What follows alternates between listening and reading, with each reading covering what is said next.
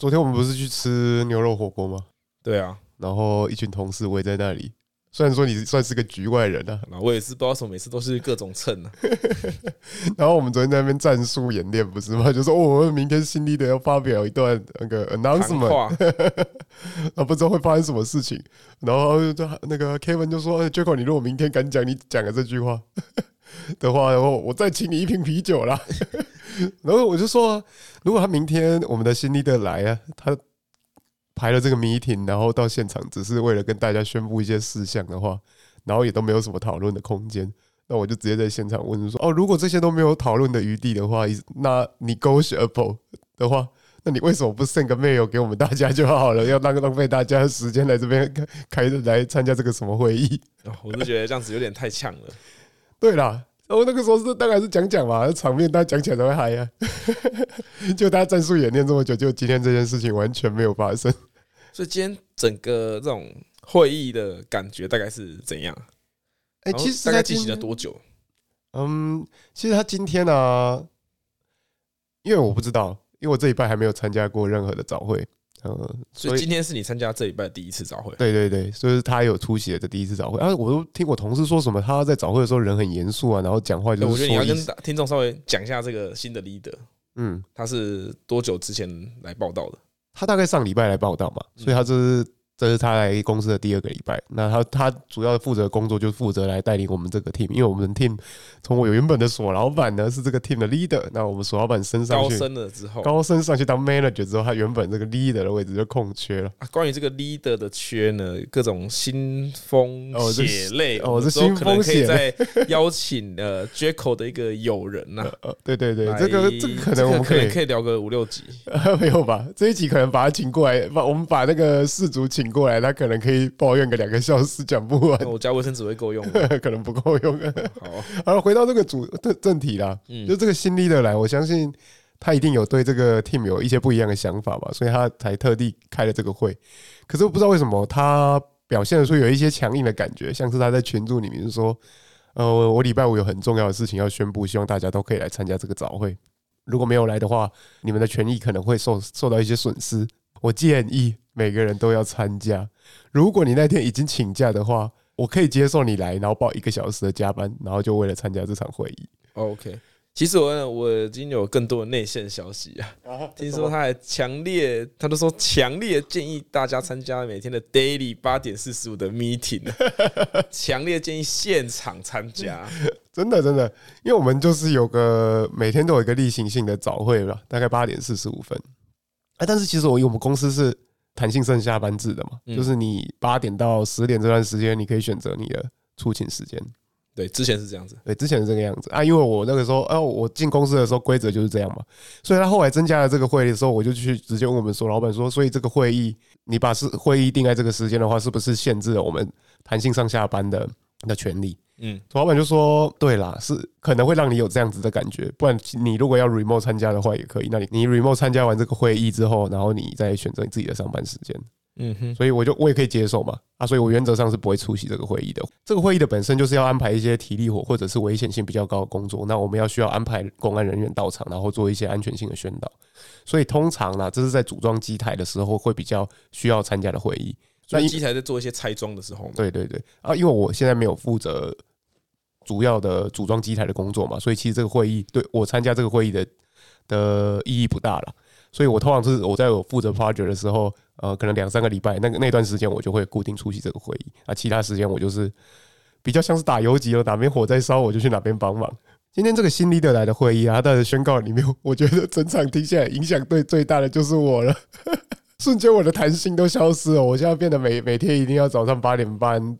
八点半到公司，然后准备参加这个会。其实八点半到公司的话，八点到八点半这段时间路上是蛮多机车啊。对啊，我就很不喜欢大家这样挤啊，所以这是我的考量了。所以我今天就，呃，我今天会议开完之后，我就呃，怎么办？我看大家都那个啦，一脸忧心忡忡，然后油桃干冰啊呢，好像觉得啊，这个组的未来，这个组的自由度都消失了。我说，哎，你们不要这样，看看我，我才是损失最大的人。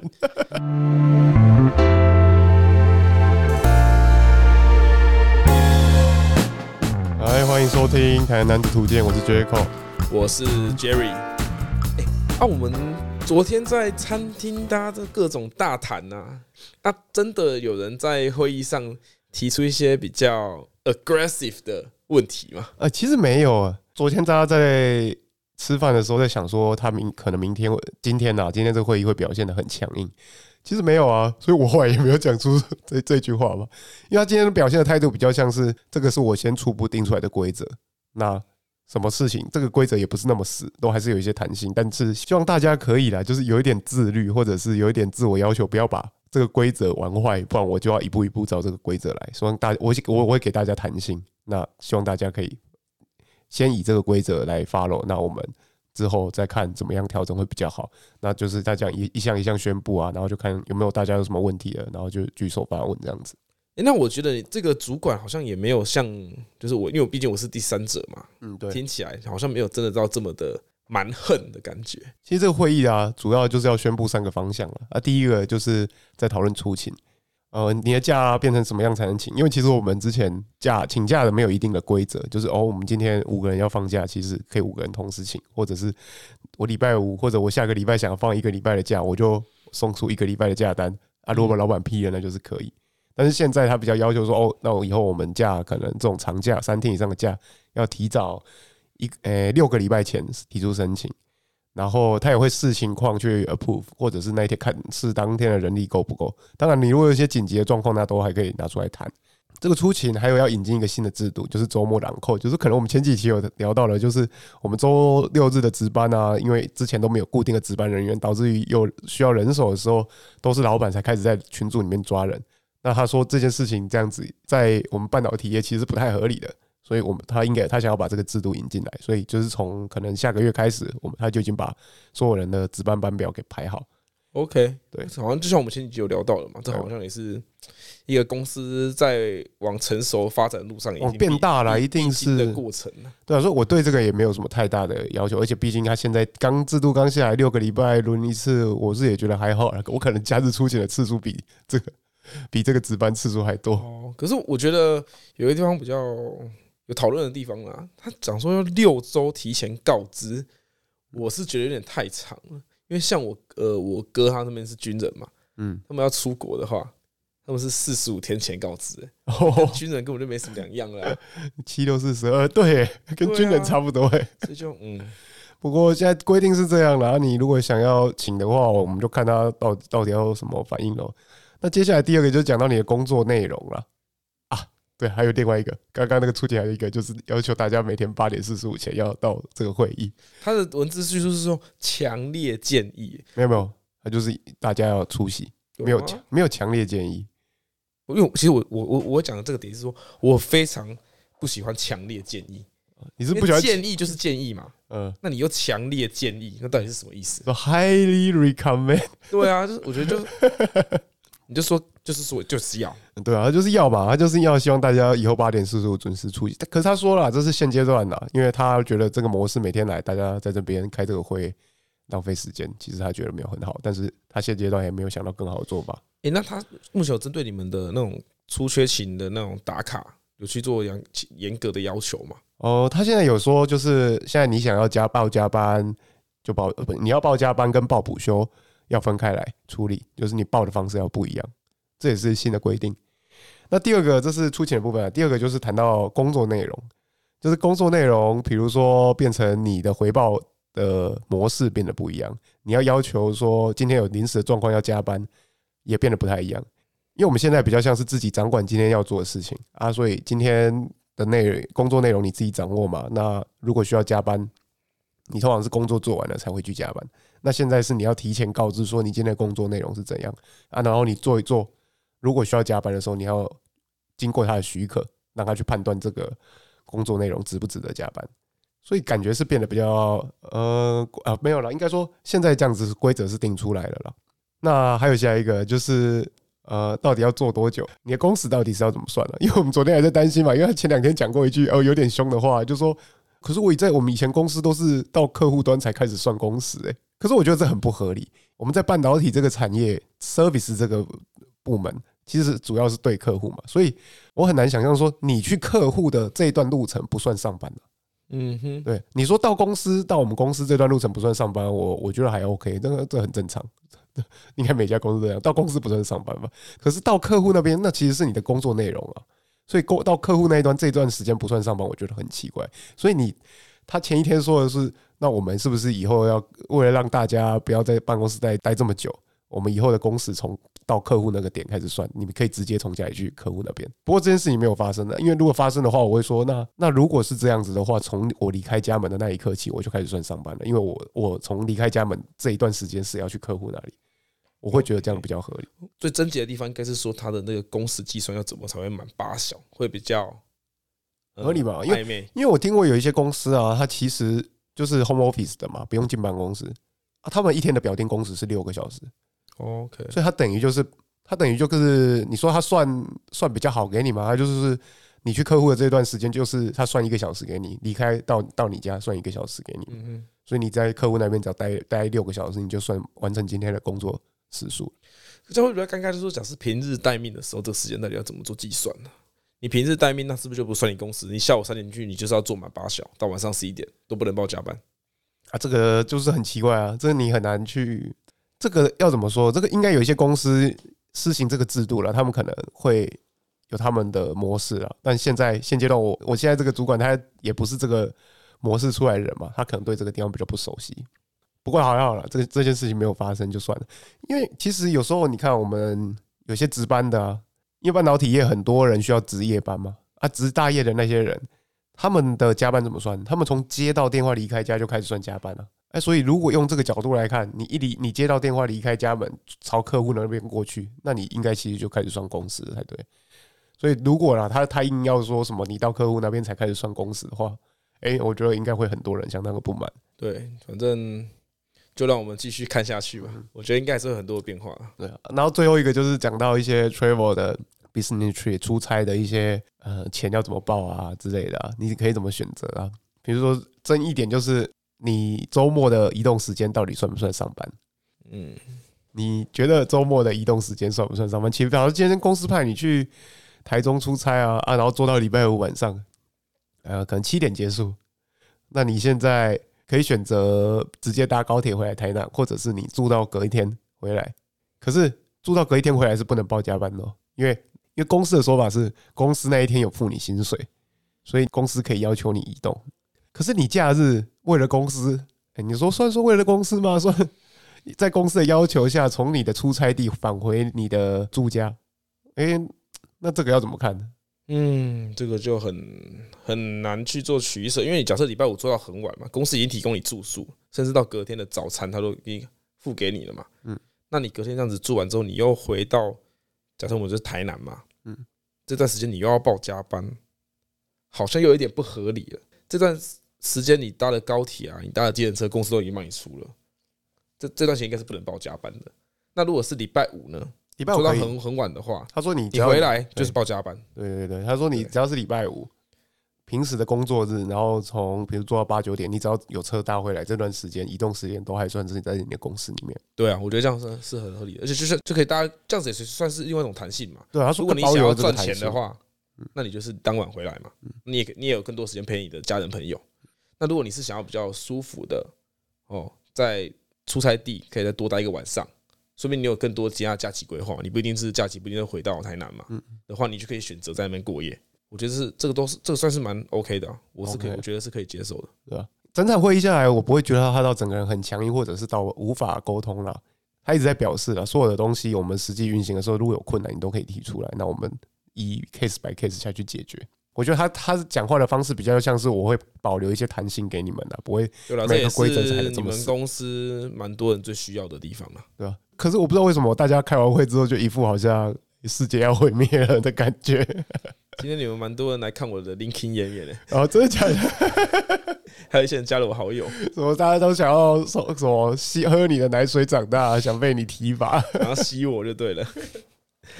好了，那我们这个工作的部分就告一段落了，进入到我们今天的最主要的部分。哦，主要的部分，我们上周去爬了一座它的初体验哦，百岳。其实爬百岳，你要你还记得今年我跟你说的，我今年的目标想要去爬一座稍微有难度的百岳嘛？对嘛？Podcast 五十级嘛？对百岳嘛？啊，对对对，我我那个时候说稍微有难度啊，你那个时候先问我说什么叫稍微有难度，我就说嗯，差不多可能就是爬了，然后可能要在山上住一天的那种喽。对啊，完全符合嘛。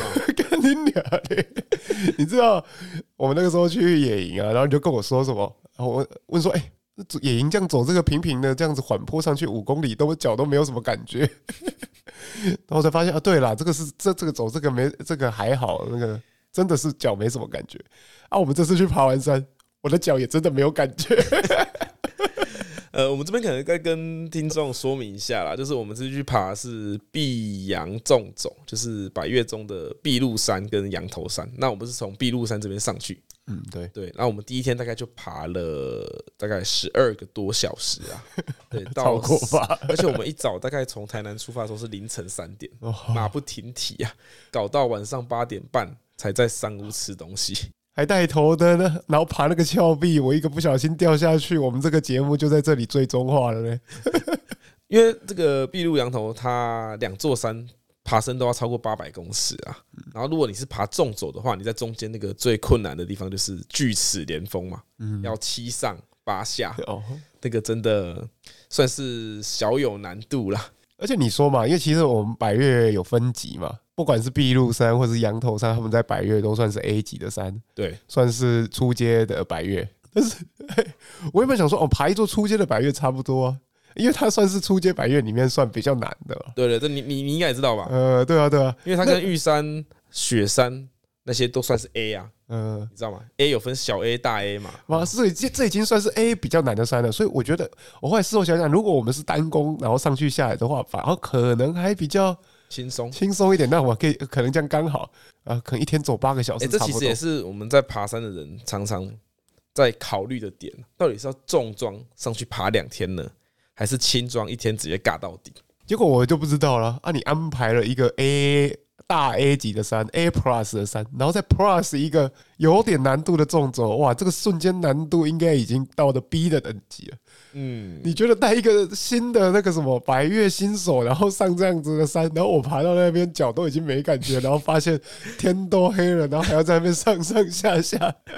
我那个时候一度真的有看，我这个明天脚没有感觉的话，我是不是要叫机？其实我那时候真的，我那时候真的蛮担心你隔天会膝盖积水，因为毕竟我有一些不好的回忆，跟你们的同事，我们有些同事爬山很容易膝盖积损了，这样子啊，我也是很怕这样子。不过其实你看结果论嘛。你的脚是可以的，是你以为你的脚不行。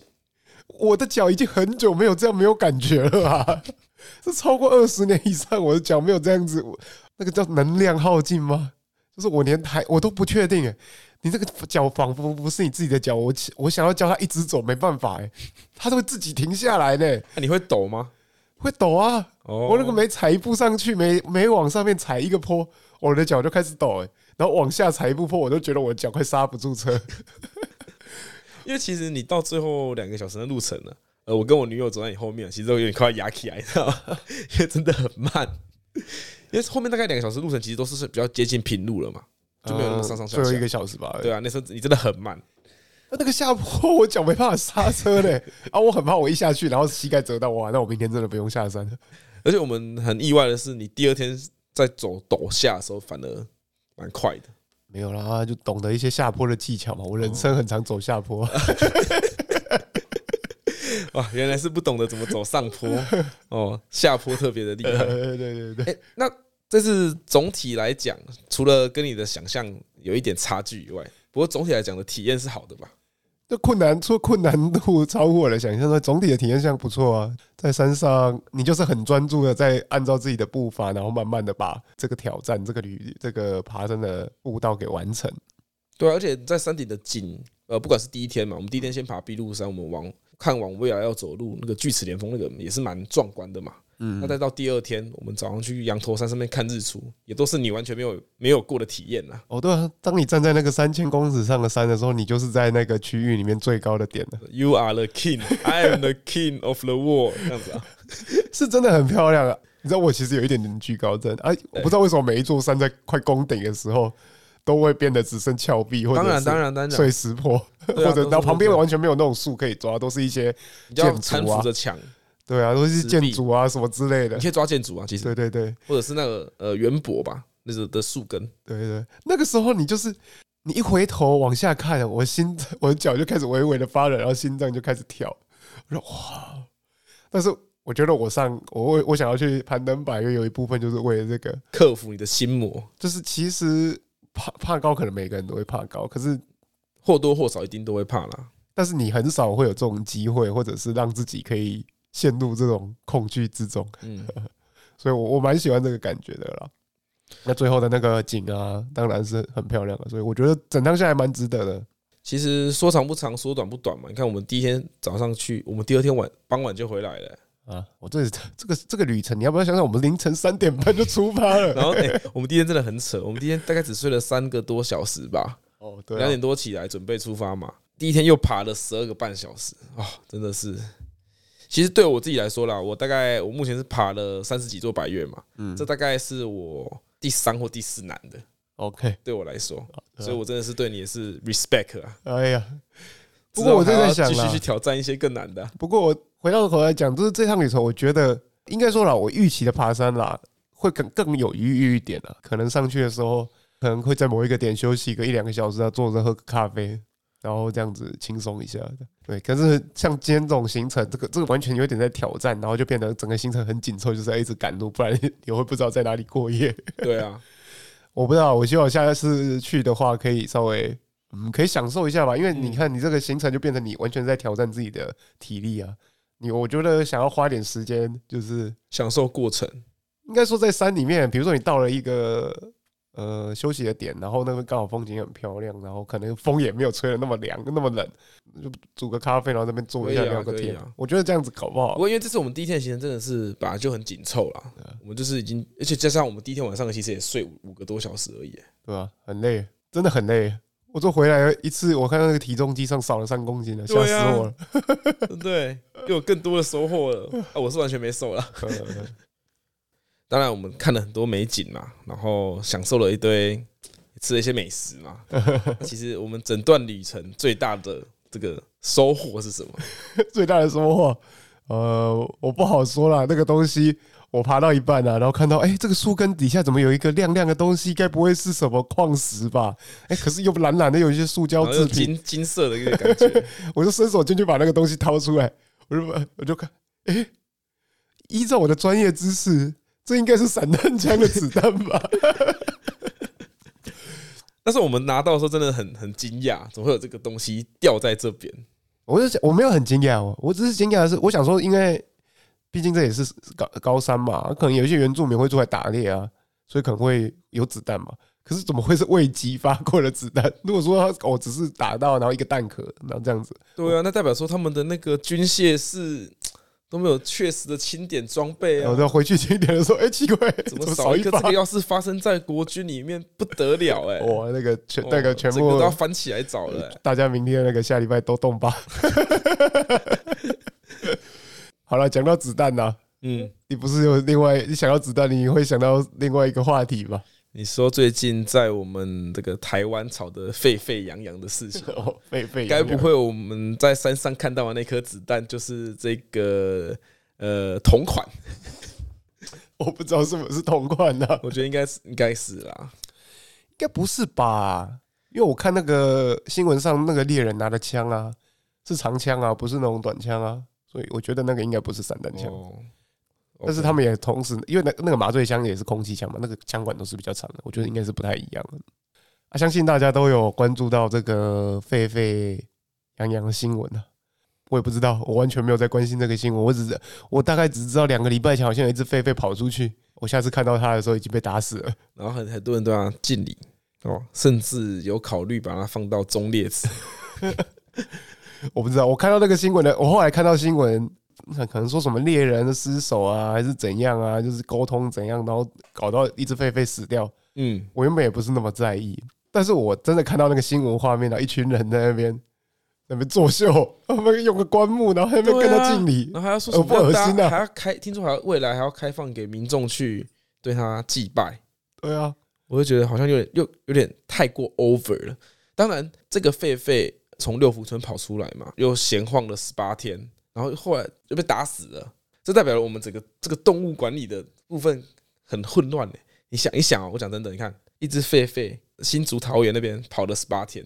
嗯，那是不是代表我们就是有个通缉犯放出去，是不是可以跑到整个人不见？你说会有会不会有这个可能？哦，要是有个共匪不小心潜入台湾，哎，逍遥法外十八天，你十八天都抓不到，哎，狒狒比较灵活啦，真的不能这么说。我觉得人更灵活，哎，人有更灵活吗？我觉得不见得。他狒狒可能这样爬上爬下、跳来跳去，需要能量没那么高。你人叫你翻一个墙，就喘的要死，没办法，没办法继续冲下一段路了。哎，那我现在看到网络上也蛮多舆论是说，哎，这个狒狒。很可怜嘛？为什么会这样子就挂掉？我觉得主要还是六福村园方管理的不力啦。而我们不是一直去指责说，为什么猎人他要直接把那只狒狒一起一枪击毙？哦，你是这样觉得？对，我相信猎人他一定也是收到了某些单位的指派嘛，嗯，去完成他的任务嘛。OK，然后对他来说，就像我们讲的，我们在山上我们都可以看到散弹枪的子弹了，那代表说。再加上我爬过一些百越嘛，我们在山上也也可以看到一些原住民准备要去狩猎哦，是啊，对，对，对，我之前在林道上说，他们晚上开货车进去准备要狩猎，他说他们要去逛夜市啊，所以这个事情对他们来说可能就是就是很稀松平常的，就猎捕猎捕动物，对对啊，因为你要说是他们文化吗？对啊对啊，那我也不相信说猎人拿一把猎枪，它里面是真的子弹，旁边的政府单位他会不知道，对，然后等到开枪把那只狒狒打死了，现在就说猎人。把这只狒狒干死了，对不对？因为我相信猎枪的子弹跟麻醉枪的子弹一定是外观上就看起来差很多了吧？一定不一样吧？武器的形状，对啊。因为说这整起这个事件呢，有一些疑点啊，然后我们就在就是互相推来推去嘛。有些人说啊，这个规这个人不是我叫的啊，然后这个人说呃，不是我要，是有人叫我开枪的。对啊，这也不是我要开枪的啊，就疑点重重。那你现在会比较选择相信谁的说法？我应该会相信猎人的说法吧。一定是有人指派他去做这个事情，而且他手上都拿着枪了，啊，不是就是要打吗？他如果是要拿麻醉枪，那就一开始就拿麻醉枪吧，对吧？而且听说那个现场其实有其他拿麻醉枪的人啊，他们说后来补枪嘛，补麻醉枪嘛，哦，对啊，那我觉得很奇怪啊，你都已经，你除非你真的很害怕，或者他真的要做出伤人的行为，那就算了。狒狒本来就是攻击性，或者说它的攻击能力相对高的嘛，就是你不能拿它跟台湾猕猴比嘛。大家可以去网络上看图片，那狒狒那獠牙跟他妈的跟剑齿虎根本没有两样，咬下去整只手都被扯掉，真的绝对。所以其实它它是有相对危险性的啊，或许这也是第一时间指派那个猎人去，我不知道算是去活捉它了，或者是去解决去猎捕它。对，因为我相信政府单位也会害怕。因为毕竟他桃园新竹这边游荡了那么久嘛，嗯，那如果他接下来做出真的攻击人或者是呃伤及一些无辜的行为的话，那就没救了嘛。不如我就是直接政府官员的想法应该是直接斩钉截铁啊，直接 biang biang biang biang。对，其实大家也可以想一下啦，如果是狒狒他如果已经攻击了人或者造成了一些呃车祸好了，那我们再来。请猎人把它做，不管是不管是捉捕或者是击毙的动作，大家的观感是不是就会又会不一样？那这个猎人他是不是就变成民族的英雄呢？哦，这其实是大家可以再思考一下的。不过其实很多方面，很多相关这种动保的新闻啊，比如说有时候你看到流浪狗咬人呢，对啊，大家现在有时候大部分的做法都是把那个流浪狗抓起来安乐死。呃啊，我不知道这样子是为了平息某些人的怒气还是怎样，因为有些说法是啊，动物在那边好好的。你如果没有去招惹他，他怎么会攻击你？对啊，就像是蛇嘛。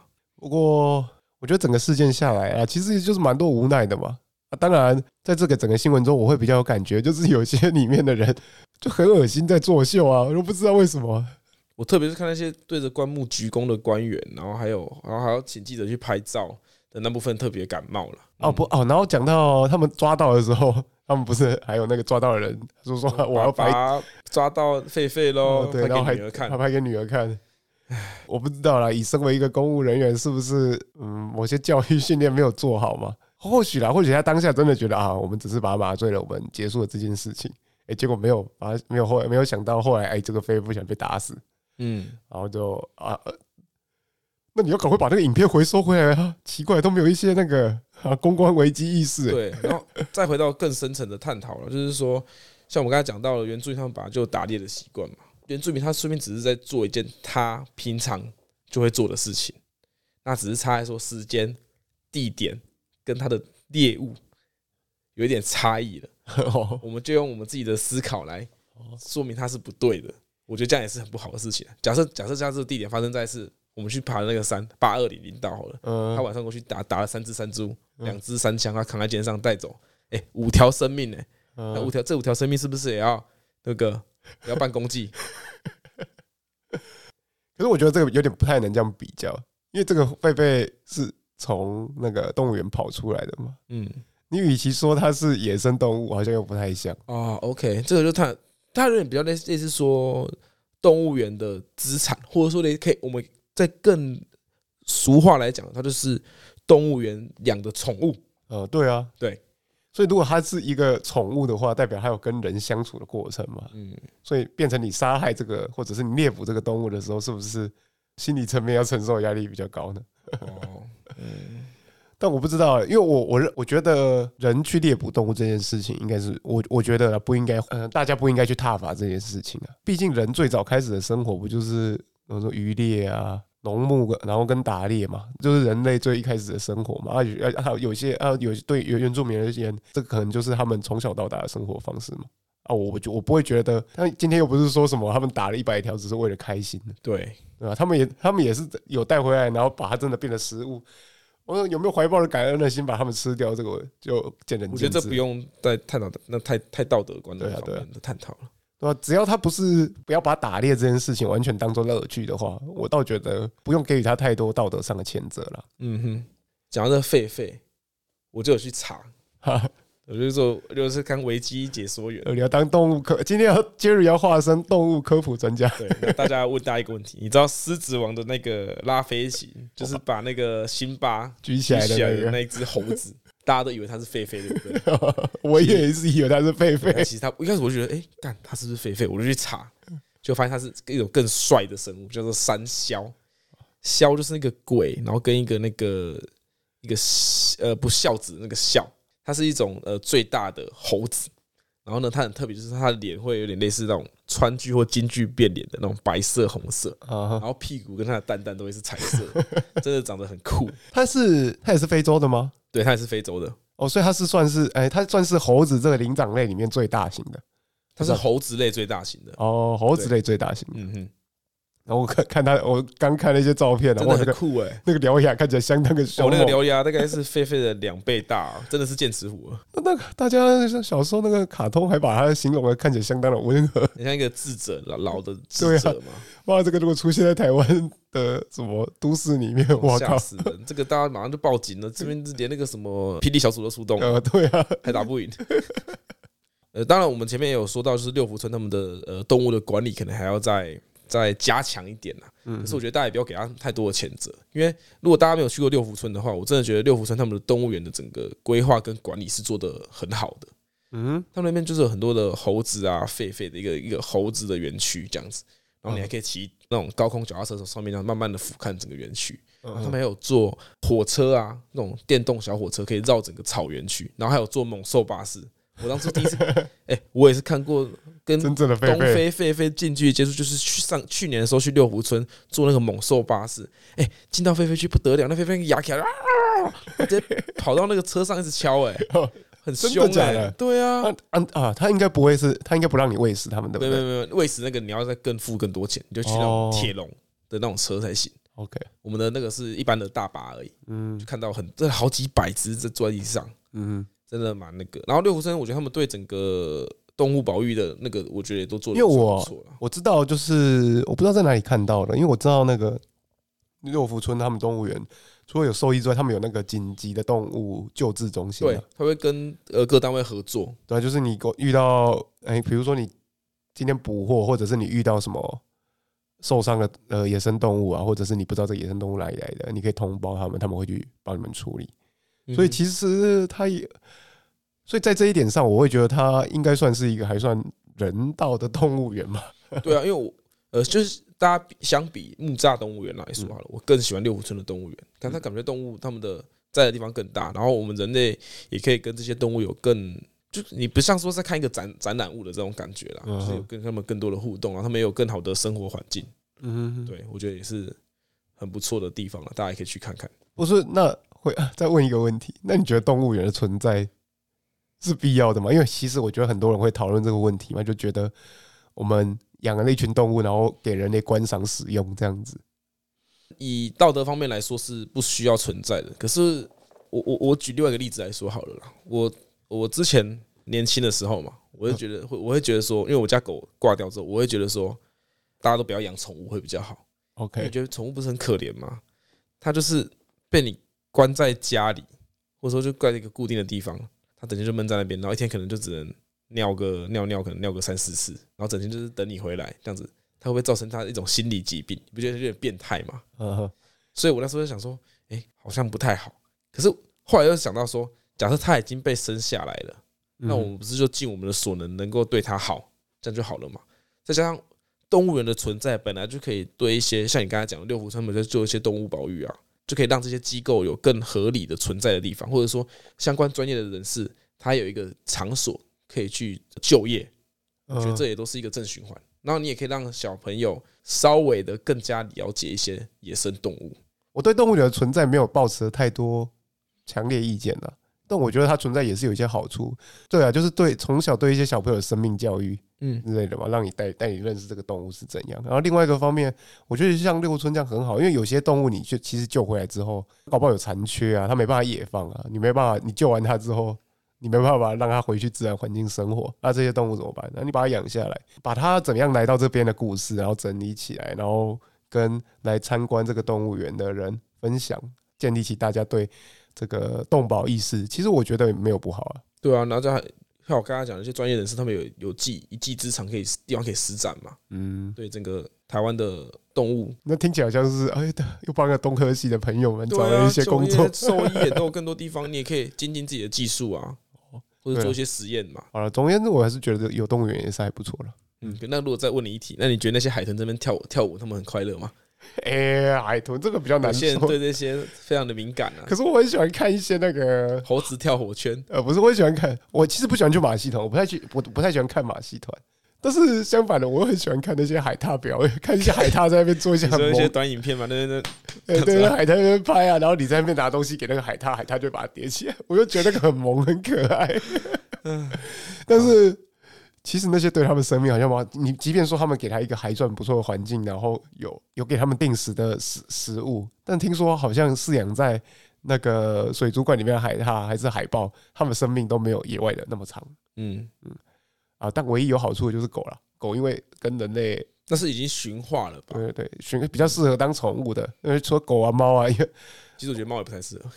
没有没有，因为我在看过一个研究之后，就是狗跟猫原本寿命是没那么长的，对对对。但是因为经过人类的驯化之后，它已经它已经变得适合跟人相处的动物了，所以它的寿命是反而变得更长 的。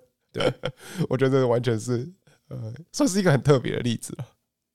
今天的最后，我想要再补充一下，我们上次看完《重启人生》这部剧一些我后来想到的东西啊。好啊，嗯，我觉得有有一个点，不知道你有没有发现？因为他他每次重新开启他的人生的时候，他都可以看到他这次的选择会造成什么样的结果。嗯，那我觉得这个点蛮特别的，因为很多时候我们在我们现在这个不能重启的人生的时候，我们都不知道我们做当下做出来这个决定会造成什么样的结果。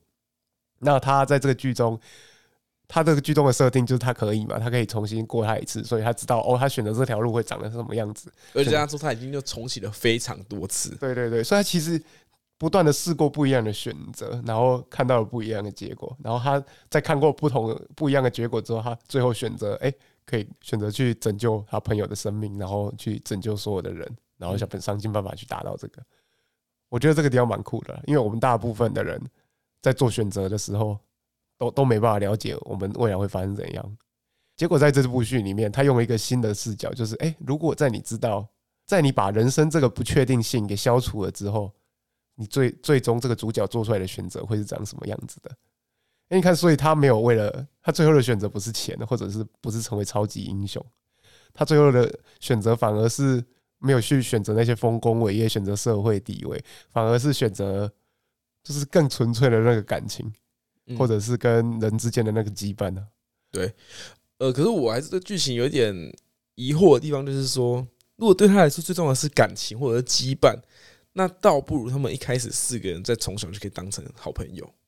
对啊，可是对他没有试过那个选项啊。他当初一，因为他试过的选项都告诉说啊，这样子会怎样，这样会怎样。不过就剧情的发展来说，他们最后的结果反而好像大家更熟悉了。呃，我觉得好像也不见得了，大家可能看一看会有不一样的感觉。带给我的感触啊，就是即便我们真实的人生不能像这样一直重来，然后充满了很多的不确定性，那是不是啊、呃？因为这这出去讲了很多那个友情的事情嘛，或者或者是跟他周边的人相处的事情嘛，所以会不会是给我的体会啦？就是或许人生有不确定性，然后即便也不知道结果，重视周遭的这件事情，绝对不会是一个错的选项嘛。其实我自己觉得。不确定性这种东西，在人的一生当中啊，其实也是蛮呃有趣的一个地方。因为总比你呃知道了你未来会怎样的发展，或者说你的身边的人未来会怎样的发展，我我宁愿选择一个更不确定性的人生。哦，你是说你跟那个鲁夫一样吗？不要告诉我 One Piece 在哪里？对啊，知道 One Piece 在哪里就不好玩，就不好玩了啊。